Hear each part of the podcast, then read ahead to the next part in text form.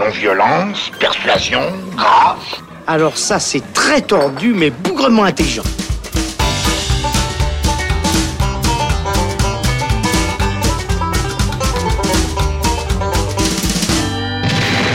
Salut les cinéphiles, bonjour ou bonsoir à tous, c'est Alex. Je suis très heureux de vous retrouver pour un nouvel épisode du Saloon, un peu spécial. On est en direct du festival de Locarno qui vit sa 72e édition du 7 au 17 août. Donc on est là depuis euh, mercredi. On a vu quelques films, on va vous en parler. On va vous parler un petit peu aussi euh, de l'ambiance du festival. Qu'est-ce qu'on vit ici à Locarno? Euh, C'est un plaisir de recevoir Sven Papo. Salut Sven.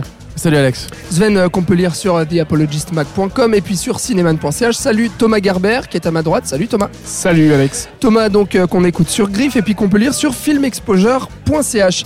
Euh, comment ça va euh, déjà au bout de trois jours du festival? On est euh, vendredi. Euh, on enregistre euh, le premier épisode spécial. Sven, Bah tout écoute, va ça bien? va pas mal là, on est bien, non? Ouais. On profite bien, on de, est bien. de ce magnifique soleil tessinois. Grosse le soleil est couché depuis un moment. Écoute, Voilà. Le soleil est couché, mais c'est pas grave. On profite euh, de cette lumière. euh, On, on est arrivé avec l'orage quand même et puis là maintenant c'est canicule quoi. ouais, Donc, en fait, exactement, le- temps, bon, là. euh, le on temps- transpire un peu, mais c'est la bonne transpiration. Le temps Locarnais. Euh, Exactement. Thomas, tu vis comment cette, euh, ce début de 72e édition du festival de Locarno? Ben, pour l'instant bien, en douceur, euh, mais on n'a pas vu encore grand chose, donc euh, c'est un peu tôt pour faire un, bi- un premier bilan de- du festival, mais les températures sont plus agréables que l'année passée. Ouais, et puis la bière est bonne aussi, il faut le dire. Trop bonne. Euh, on a vu quelques films. Euh, il y a bien sûr euh, les films de la Piazza Grande, il y a les films de la compétition, les films de cinéastes du présent. La semaine de la critique, on va vous parler un petit peu de tout ça. Euh, déjà globalement pour le moment sur, sur la qualité globale, on va dire, de, de ce qu'on a vu, puisque c'est l'édition en fait qui marque l'arrivée de Lily Instinct, la nouvelle. Directrice artistique. oui, Lily Instinct, pardon, j'ai eu un doute du- Oui, oui. d'un coup. Oui, qui remplace donc Carlo Chatrian euh, à la direction artistique euh, donc de programmation euh, du, Festival de films de Locarno. Est-ce que Thomas, on pourrait dire qu'il y a qu'on sent le changement en tout cas au niveau du programme et peut-être des premiers films qu'on a vus ou pas?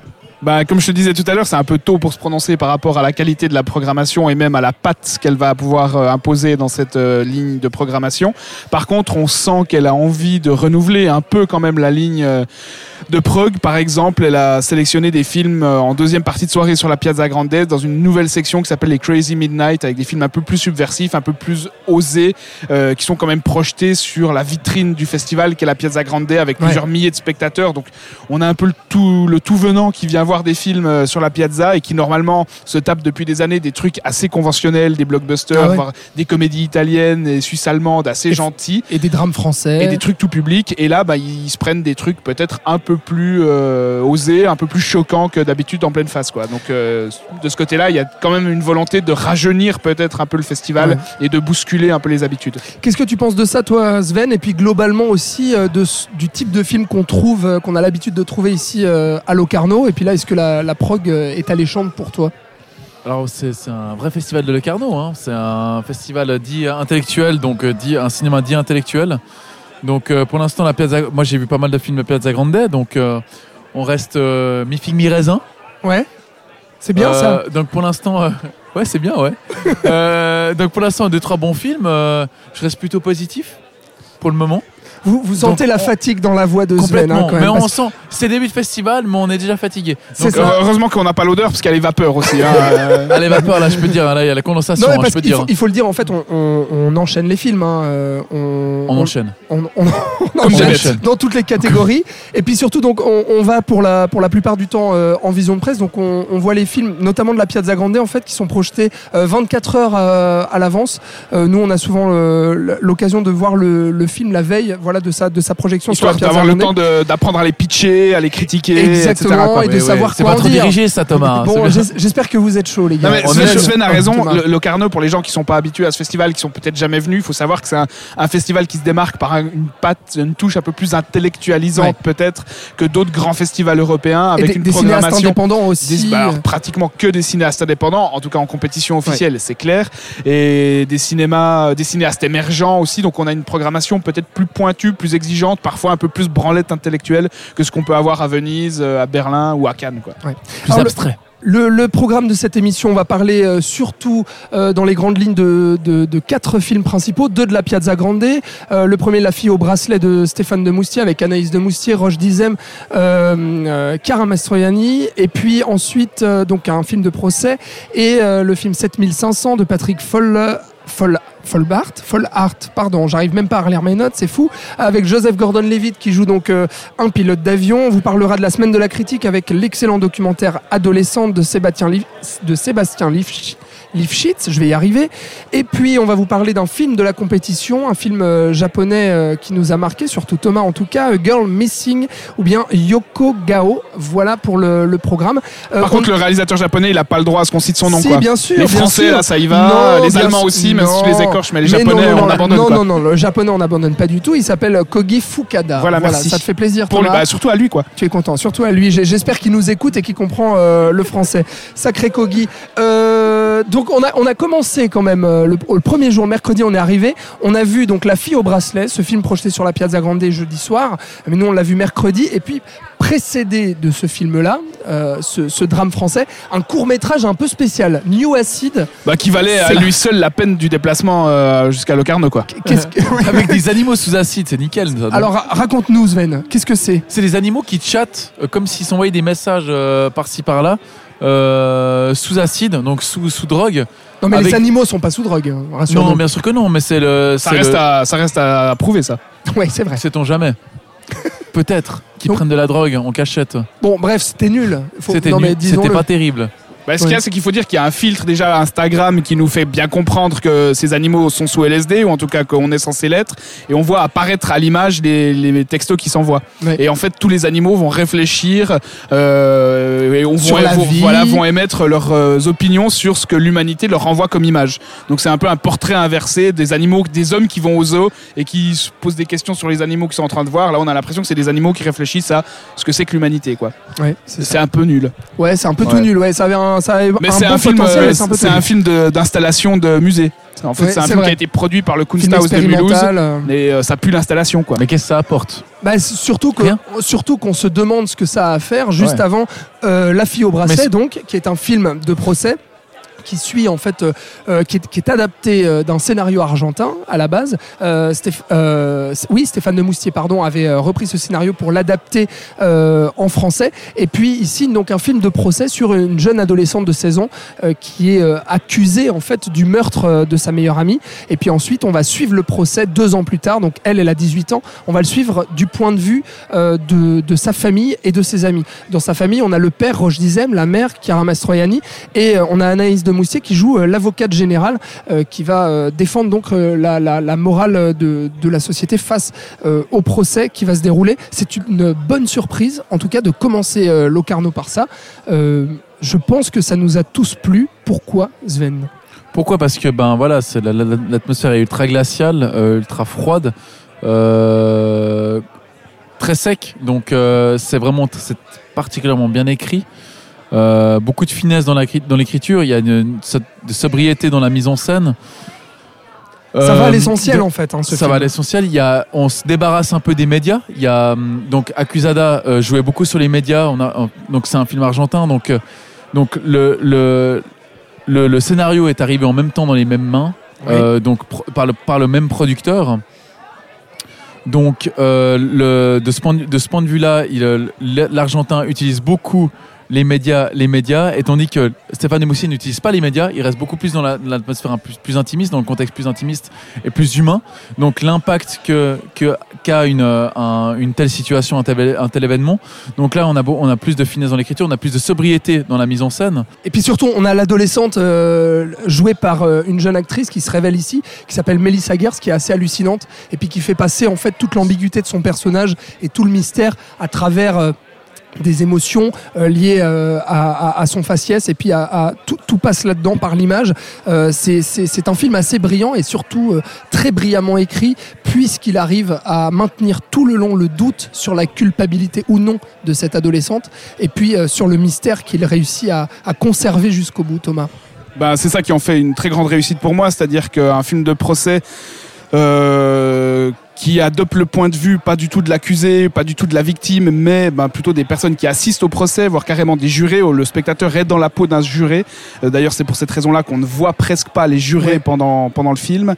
Euh, ben, la grande qualité de, de cette approche-là, c'est de nous laisser dans une ambiguïté totale jusqu'à la fin, c'est-à-dire qu'on doute du début jusqu'à la fin de la culpabilité de cette jeune fille. C'est un procès dans lequel il n'y a aucune preuve factuelle qui sera amenée pour attester de la culpabilité de cette gamine. Ce qui fait que euh, il y a une thématique qui est très intéressante qui va être développée par De Moustier, c'est qu'est-ce qu'on fait dans un procès où il n'y a pas de preuves matérielles? Soit euh, ben, on ne condamne pas la jeune fille parce que rien ne nous permet objectivement de prouver sa culpabilité, soit on la condamne mais pour des raisons morales parce qu'effectivement euh, elle a mené une vie euh, débridée sexuellement et ça va donc poser des questions morales. Et puis on Et- va se dire, elle a une bonne raison en fait. Elle aurait une elle bonne aurait raison eu de un se alibi, venger. elle aurait eu un alibi de se venger parce qu'il faut savoir que cette jeune fille, euh, quelques semaines avant euh, le crime de sa meilleure amie, enfin le meurtre de sa meilleure amie, euh, elle a été filmée par cette meilleure amie en train de faire une fellation au garçon que sa meilleure amie aimait. Euh, et cette vidéo se retrouve sur internet. Et donc la jeune fille ben, va lui en vouloir à mort, bien Mm. sûr, parce qu'il y a une un humiliation conflit, sexuelle, hein. etc. Et donc il y a un alibi en béton pour accuser euh, ce- cette jeune fille d'avoir tué sa meilleure amie. Et là où le film est une grande réussite pour moi, non seulement c'est parce qu'il il parvient à maintenir l'ambiguïté et le doute dans la tête du spectateur jusqu'à la fin, mais c'est aussi parce qu'il capte avec une grande justesse et une grande finesse ben, la réalité de la vie sexuelle des adolescents d'aujourd'hui que les, que les parents, que les adultes ne comprennent plus. C'est-à-dire qu'on assiste à une jeune fille qui va dire Bah oui, je lui ai fait une fellation et j'avais pas de sentiment pour lui, c'était comme ça, juste Ouais. pour le plaisir. Ouais. Et, Et ça remet et- question elle, la vision des adultes. elle l'expose de but en blanc, ce qui Mm. perturbe tout le monde, ses parents les premiers qui découvrent un peu la vie sexuelle de cette fille. Et je trouve vraiment qu'il y a une grande justesse, une grande finesse dans cette manière d'exposer cette vie sexuelle, cette manière de consommer la sexualité complètement séparée des sentiments amoureux d'une jeunesse actuelle. Là, c'est donc euh, une belle surprise, ce, ce premier film sur la Piazza Grande qu'on a vu, La fille au bracelet de Stéphane de Moustier. Ça sort en février 2020 chez nous. Et quand, Euh, vous, quand donc euh, Sven dit que c'est sec, s'il faut pas y voir un, une- une- un reproche, enfin une critique négative, Mm. c'est plutôt au sens où c'est très efficace en fait. ça. tortille Une heure pas- et demie ça et puis c'est pas bon, du quoi. cul, c'est vraiment euh, film de procès pratiquement intégralement filmé dans le, dans le tribunal. Et la tension ne retombe et jamais. c'est ça. Extrêmement efficace et puis ça met en, ça met en, en exergue les, les rapports vraiment entre parents et enfants. Donc vraiment, comment, comment, comment connaître son enfant? En fait en ne, en ne le connaissant pas, en étant pratiquement certain de On comment, comment de il fonctionne ouais. et en fait pas du tout, c'est totalement différent. C'est clair. Euh, Locarno, c'est aussi euh, euh, se laisser guider euh, par ses envies, puisque euh, on l'a dit, hein, des Ouais, cinéastes. par ses souvent- envies, par les mauvaises idées d'Alexandre Caporal surtout. idées. qui nous- Alors non, attends. Mais que C'est vrai. Non, mais mais- que c'est Ouais, les gars, venez, il y a un film, ça s'appelle Space Dog. euh, c'est sur Leica qui est envoyé dans l'espace, ça va être fun. ok, Voilà, je repla- tout est parti de là. Oui, c'est Hein, vrai, c'est tout à fait vrai. Je replace le contexte. C'est vrai qu'à Locarno, souvent quand on ouvre le programme, on ne connaît pas la plupart des cinéastes qui présentent leurs films, qui sont souvent des premiers films aussi, notamment dans cette catégorie dont on parle maintenant, ces cinéastes du présent. Le film s'appelle Space Dog, c'est un film autrichien, et euh, à la base, sur le synopsis, on s'était dit, ça raconte l'histoire entre fiction et documentaire euh, de- du premier chien envoyé dans l'espace par les Russes, qui s'appelle Leica. Et plus que Euh, ça, plus que ça, l'idée vraiment intéressante et vraiment bandante du film, c'est que on a envoyé Leica dans l'espace. Ouais. Leica est mort très rapidement parce que bah, on crève assez vite dans l'espace, surtout quand on est un chien. Et euh, en fait, le fantôme de Leica retombe sur Terre et vient hanter les rues de Moscou. Et ouais, et, Et là, euh, voilà. elle les, elle les hante euh, carrément même. Et là, et là, et là, on est perdu. et là, on est perdu. Et, Et là, on, est perdu, du on comprend film. pas. Sven. Et là, il y, a des- il y a des chiens qui bouffent des chats et qui Ouais. les, qui les, qui les, qui les, Bah, qui les, masse- qui les lacèrent, qui les bouffent, qui les, que sais-je. Qu'il les Ça croque. ne sert à rien. Qu'il les croque on entend bien les os craquer. Donc en fait, on n'a pas vraiment tenu devant ce truc. On s'est dit. euh, On a fait une demi-heure chacun, je pense. Ouais, on ne sait pas ce que le film veut raconter. Du coup, on s'est cassé. Mais ça, ça arrive, ce genre de choses-là. C'est arrivé aussi dans les Crazy Midnights. On a vu euh, Greener Grass, euh, un film américain euh, qui, qui avait été présenté à Sundance et qui se retrouvait ici sur la Piazza Grande, donc en séance de minuit, qui devait faire une, une satire un petit peu absurde des banlieues américaines. Là aussi, Sven, on a on n'est pas resté très longtemps puisqu'il y avait une bonne idée de court métrage à la base. C'était un court métrage aussi, Greener Grass. Et là, ça a été adapté en long métrage par ces deux actrices euh, principales qui ont Qui étaient déjà les réalisatrices du cours. C'est ça, et qui ont réalisé là ce long métrage. Mais euh, là aussi, on n'a pas tenu très longtemps, Sven. Alors personnellement, j'ai pas vu le court métrage. Je pensais que je pensais que c'était une sorte de grosse satire des Desperate Housewives, euh, une sorte de de grosses critiques et de grosses dia- diatribes des, euh, de- des, des, des banlieusards euh, qui ont beaucoup de fric et qui, qui se profitent en fait de leur vie, on va dire aisée. Euh, perso- personnellement, il y avait deux trois bonnes choses à partir de, euh, je dirais une vingtaine de, les vingtaines premières, la- Ouais, les on 20 premières minutes sont mal, très bien. assez On rit beaucoup sur ce sur ces, ces familles un peu, un peu friquées. Malheureusement, ça se casse très rapidement la gueule. Ouais, parce que ça, le film euh, tourne à vide en fait. euh. Bah, c'est ça, là, tout, tout, tout le début avec ce- cet humour absurde, avec ces adultes qui portent tous des appareils dentaires. En fait, le pitch de base, c'est qu'une euh, une, une meuf avec son bébé à un match de sport et sa meilleure amie, ou en tout cas une de ses copines, regarde son bébé, son bébé et lui dit Ah, il est super chou. Ouais. euh, et la meuf lui fait Bah, Tu le si veux tu veux, je te le donne. quoi. et donc, elle lui donne son bébé. Et donc, on a vraiment un humour absurde qui est qui fonctionne Ouais, sur début. moi les dix premières minutes où des plus, les couples se mélangent s'embrassent et après 10 minutes de, de French kiss filmés en ultra gros plan ils sont là ah mais en fait euh, on a on a interverti les maris et donc euh, ça se remélange et ça se réembrasse en gros plan moi j'ai rigolé pendant bien 10 minutes après 15 minutes je m'ennuie poliment et au final je, je Ouais. me fais chier je sens- en fait le film ne développe rien d'autre que cet humour absurde C'est ça. Qui tourne à vide euh, donc euh, on Et s'est on, barré on sait, On sait sait pas vraiment où ça amène. on s'est complètement, euh, on s'est complètement barré de ce film, mais euh, si jamais vous êtes intéressé à, à- à y jeter un œil, euh, on me dit dans l'oreillette que le film sortira bientôt apparemment en direct ou DVD et Blu-ray en Suisse romande. Voilà. Euh, on a vu un autre film de la Piazza Grande avec Joseph Gordon-Levitt qui incarne un pilote euh, qui euh, subit une attaque terroriste euh, d'islamistes radicaux, donc euh, dans un avion euh, de. euh, le titre peut-être? Oui, le titre s'appelle 7500. euh, Thomas, puisque le 7500 c'est le code d'alerte quand euh, un cockpit euh, se sent menacé et attaqué. Le cockpit se sent menacé Enfin, quand le pilote et le copilote. Ça Enfin, parce que Ouais. je dis le cockpit, puisque tout le film se passe Ah. dans le cockpit. Voilà. Puisque c'est un huis clos réalisé par Patrick Follrat, qui a été présenté donc sur euh, la Piazza Grande. Et c'est un film, un film concept, finalement, qui tient ses promesses. À mon humble avis, euh, dans euh, sa première demi-heure, euh, trois quarts d'heure, qui est assez efficace, assez tendu. La mise en place est très bonne. Par contre, après, le film devient assez prévisible, vire dans le sentimentalisme et puis tire en longueur, alors que le film dure qu'une heure et demie. Euh, et s'il n'y avait pas Joseph Gordon-Levitt à la barre de, de, de ce, de ce film, enfin en tout cas euh, à incarner ce rôle principal brillamment, eh bien je pense que le film n'aurait euh, pas grand intérêt. D'ailleurs, on va pas le garder très longtemps en mémoire. Thomas. Oui, moi je suis encore beaucoup plus sévère que toi, c'est-à-dire qu'un film comme celui-ci qui n'arrive pas à créer une once de suspense, une once de tension ou d'atmosphère anxiogène, euh, ben, pour moi c'est un échec et j'ai à aucun moment j'ai ressenti que ce soit de la- de l'anxiété, que ce soit du suspense, donc euh, j'attendais que ça se passe en fait dès les premières minutes, on sent que le film est balisé, on nous expose une situation où le pilote on comprend tout de suite qu'il a une relation avec une des hôtesses avec laquelle il a un gamin et on, on se dit bon bah voilà il y a un enjeu émotionnel on- ça va être un ressort dramatique euh, au cours du film ça ne manque pas et sur la deuxième partie bah, c'est pratiquement catastrophique parce qu'on a ces terroristes fragiles qui qui doutent au dernier moment qui appellent leur maman au téléphone et qui Il a pleurent, qui 18 sont en ans. Bah oui, bah il voilà. a 18 ans, c'est Bah, normal. Il, il- sait pas ce qu'il fait. Il est embrigadé. tu parlais de film Sur le concept papier, c'est intéressant. Bah, je trouve pas. Je trouve pas. Je trouve, je trouve qu'en plus le film est absolument prévisible dans sa manière Ouais, d'exposer des gens qui montent dans l'avion et Ça, on se dit vrai. bon bah tiens ça sera peut-être quand même Ouais. pas tous les bronzés et tous les barbus euh, Ouais. qui vont être les terroristes et finalement bah si c'est le cas. Donc même là Pas au niveau fait, ouais, presque. Même dans sa manière de, décrire la menace islamiste terroriste ça n'a aucun intérêt. Non. Joseph Gordon-Levitt est très bon comme d'habitude donc c'est peut-être la seule chose qui a fait que je je sois pas sorti du film. Tu parles de film concept. Regardez plutôt le film danois de Guilty Ouais. sorti l'année passée, qui lui aussi est un huis clos qui se passe intégralement dans les bureaux d'un standardiste de, de police qui répond à un appel au secours d'une femme qui est kidnappée dans une voiture, qui est un sommet de tension, un sommet de suspense, là où euh, 7500 on n'arrive pas du tout à créer ça. Bon, pour moi, j'ai quand même ressenti euh, un petit peu de tension au début. Je trouvais ça assez efficace. Par contre, le gros problème, c'est qu'au-delà de ce concept de huis clos, Sven, euh, il n'y a aucune vision de cinéaste, il n'y a aucun message, il n'y a, il y a aucun discours qui est développé. Finalement, le film ne raconte rien au lieu de juste essayer de nous proposer une fiction un petit peu tendue sur euh, le, le- le- le- le terrorisme dans un avion. Bah, qu'est-ce que ça raconte? Ça raconte quoi? Que les terroristes sont pas si méchants que ça, en fait. C'est ça. Donc, euh, ok, il y a un- du senti- sentimentalisme à mort. euh, euh, on, on- on- on reste dans la salle. Pourquoi? Parce qu'on reste parce qu'il y, a- il y a Gordon Lewitt qui, qui, qui, qui arrive à, se faire euh, l'auteur d'une très bonne performance. Maintenant, c'est vrai que c'est un huis clos. C'est un huis clos qui est assez bien tenu. Je pense, je suis pas aussi, dur que Thomas. Euh, maintenant, à, à vrai Sans dire, il y a deux, trois, il y a quoi. deux, trois détails qui sont assez bons. Je pense qu'il il arrive à il y, a, il y a une grosse prévi- prévisibilité avec la, la- sa, sa- sa femme, sa fiancée, Euh, ouais, c'est sûr. la mère de son fils, donc qui est, qui est- qui T'es- attaqué je par une bête attaqué par un, insecte. Reprends-toi, là. Sven. Tout va bien. Reprends-toi. c'est très prévisible. Il y a beaucoup de prévisibilité. Maintenant, le problème, il vient, il vient de ces terroristes. Le problème c'est terroriste, c'est qu'on n'y croit pas vraiment. Il y, a, il y a beaucoup, il y a beaucoup de, de, de facilité, il y a beaucoup de, de raccourcis. Et le, pro- le et oh, je vais m'arrêter là. bah d'accord, mais très bien Sven.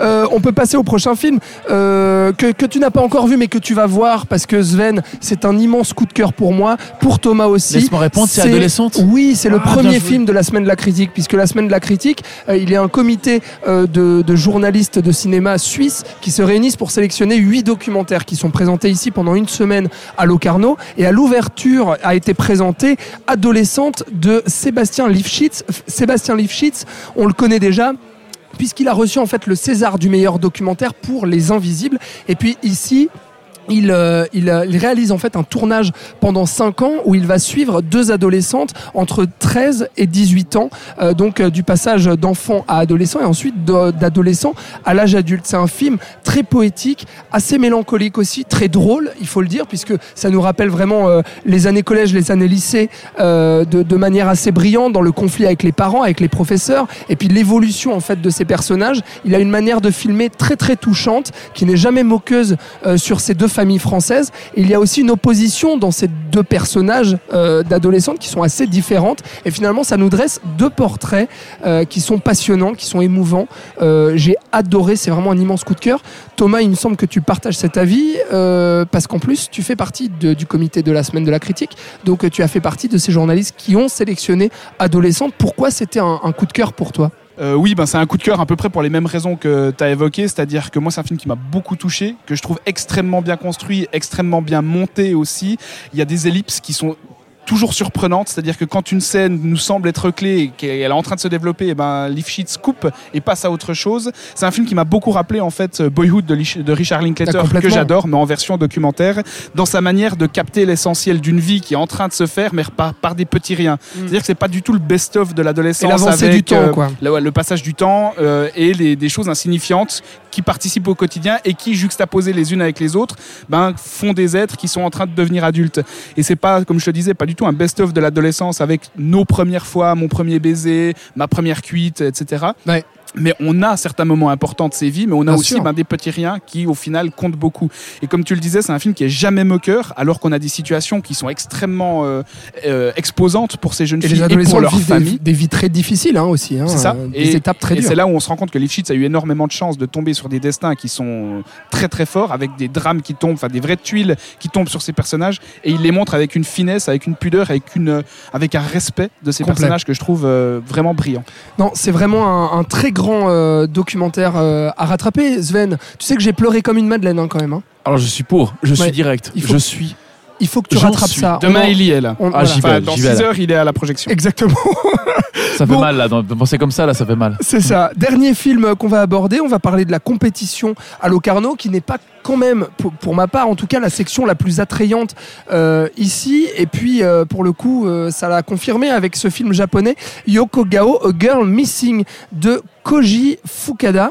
C'est juste Bravo, bravo. Ouais, un sugus pour euh, Alexandre. Un sugus pour moi, exactement. Euh, un film que j'ai trouvé d'un ennui redoutable qui, qui, qui dresse en fait le portrait euh, d'une femme qui va être accusée à tort de complicité euh, d'un kidnapping d'une d'une jeune adolescente.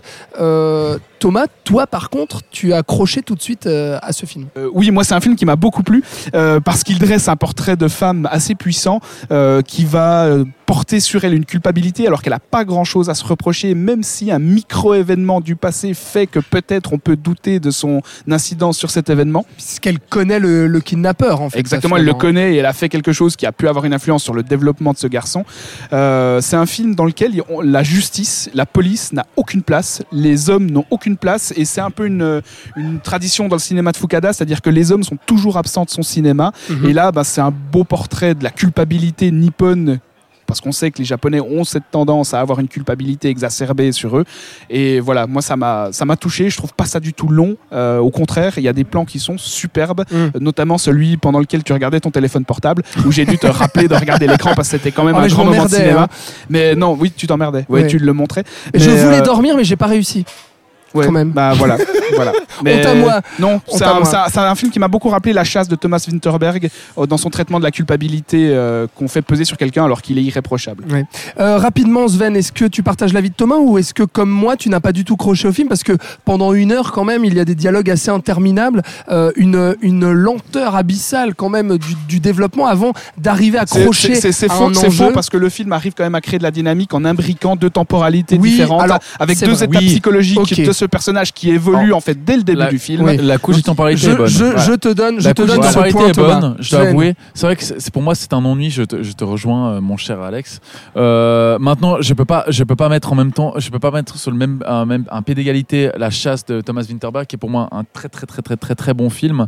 Euh, c'est vrai que il y a, il y a deux trois choses qui sont intéressantes. Si on prend par exemple, si on fait un, un, un petit euh, un petit Parallèle. un, petit parallèle, merci, avec le- la fille au bracelet. Il se fait tard, là, Oui, je suis désolé, je suis un peu fatigué. Là, les médias sont, sont impliqués, sont, les médias sont vraiment, sont vraiment au centre de- des débats. Ils sont responsables. Exactement. Cette fausse rumeur qui est greffée à cette pauvre, pauvre euh, infirmière à domicile. Et le, le, le problème, c'est qu'il joue sur cette fausse rumeur. Et cette, et cette, fa- cette pauvre femme se retrouve complètement détruite par cette fausse rumeur. Mm. Et ça, le, pour moi, c'est le son, son intérêt principal de ce film. Mais il faut attendre une heure pour s'en retrouver dedans. Ouais, c'est vrai, je suis assez d'accord. Euh, voilà pour ce film qui a très peu de chances de sortir chez nous, comme euh, la plupart des films en compétition. Sauf s'il gagne Par Léopard. contre, il est en lice pour le Léopard d'or. Non, mais même la plupart des Léopards d'or, en, On est à 20 en 25%, 20 ans, mais bon, s'il en gagne, 20 ans, il y en a qu'un seul qui est sorti en salle en Suisse quand même. ajoutons, Euh, ajoutons qu'il est quand même acheté par MK2.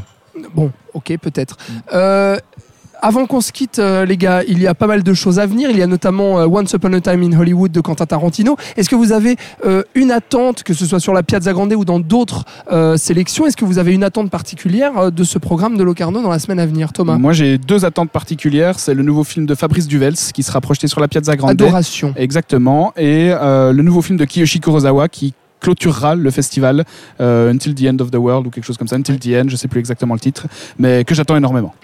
Sven, tu as une attente particulière, toi? Euh, pour moi, Last Black Man in San Francisco de Talbot, et puis je. je Film en une compétition. Exactement, et une autre piècette pour le film en compétition de, de Basile Lacuna, euh, au film Bif, Bifun- Bifundo, si je ne m'abuse. D'accord.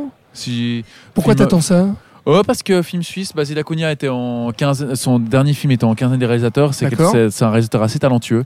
Et euh, à voir. à Bon voir. bah écoute, on, on verra si on aura l'occasion de, de reparler de ces films une fois qu'on les aura vus. Merci beaucoup Sven, Papo, on te retrouve bientôt. Merci à toi, Alex. Merci Thomas Gerber d'avoir été avec nous, c'était un plaisir. Merci à toi. Et puis on se retrouve pour un prochain épisode euh, du. Saloon à Locarno très bientôt. La Euh, bise. merci de nous avoir écoutés, merci de nous avoir suivis. Vous pouvez euh, bien entendu nous suivre sur tous les réseaux sociaux et sur Instagram en particulier pour suivre nos stories, nos aventures heure par heure ici au Festival de Locarno. C'est la 72e édition. On y est toute la pour vous faire vivre ce festival de l'intérieur. Merci au prochain épisode. Et puis bien sûr, Once Upon a Time in Hollywood de Quentin Tarantino aura un épisode spécial qui lui sera consacré. On, on ne vous dit rien pour l'instant, mais il y aura pas mal de choses à en dire. Voilà, merci, c'était le Saloon. Au prochain épisode, à bientôt, ciao